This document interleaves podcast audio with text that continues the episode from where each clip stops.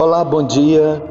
Na presença do Senhor, começamos mais esse dia com gratidão no coração, com satisfação, com alegria e pensando na palavra do Senhor nessa manhã, nós vamos ler o livro de Amós, o capítulo 2, o verso 4. Diz assim: Assim diz o Senhor: Por três transgressões de Judá e por quatro não retirarei o castigo, porque rejeitaram a lei do Senhor e não guardaram seus estatutos. Antes, se deixaram enganar por suas próprias mentiras, após as quais andaram seus pais.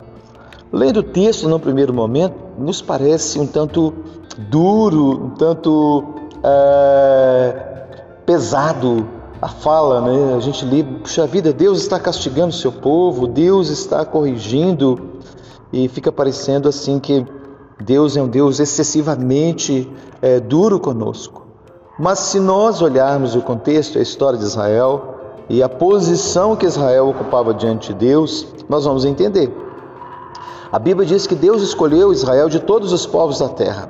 Não o escolheu porque era o melhor povo, o povo mais santo, o povo mais especial, o povo mais poderoso. Na verdade, era o povo mais frágil. E Deus os escolheu para ser reinos, sacerdotes, ser, serem representantes, embaixadores do reino de Deus em toda a face da terra.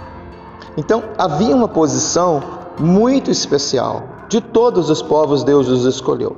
Então havia um parâmetro, havia uh, um ponto de partida, que era a escolha de Deus. Deus os escolheu para determinada função. Se nós olharmos para a nossa vida na sociedade, determinadas posições exigem muito mais de nós do que o cidadão comum. Se você é um presidente da República, se você é um governador, se você é, é um juiz, se você é um promotor, se você é uma autoridade religiosa, evidentemente que a sua posição exige de você uma postura é, mais elevada, mais cobrada, mais exigida. O próprio Senhor Jesus diz assim: a quem muito dado, muito será exigido. Então nós somos esse povo. Deus nos escolheu em Cristo como igreja no Novo Testamento e a Bíblia diz que nós somos reino e sacerdotes, o povo de propriedade exclusiva de Deus, para mostrar as maravilhas do Senhor.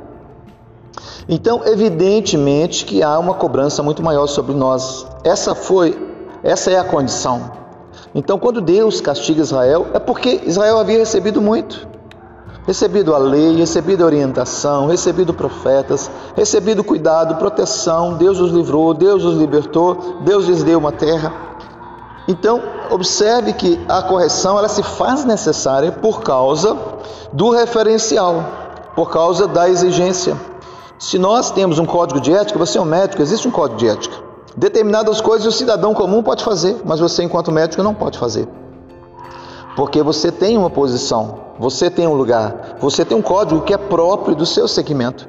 Então não deveria nos causar estranheza o fato de Deus tratar com certa a, a dureza, aparentemente dureza, castigos, correções ao povo de Israel no passado, como está escrito aqui em Amós. Porque a posição deles exigia isso. O grau de privilégios que Israel tinha era proporcional ao grau de responsabilidades. E a vida é assim. E o nosso chamado hoje, enquanto cristãos, é da mesma maneira. A Bíblia diz que o juízo começa pela casa de Deus.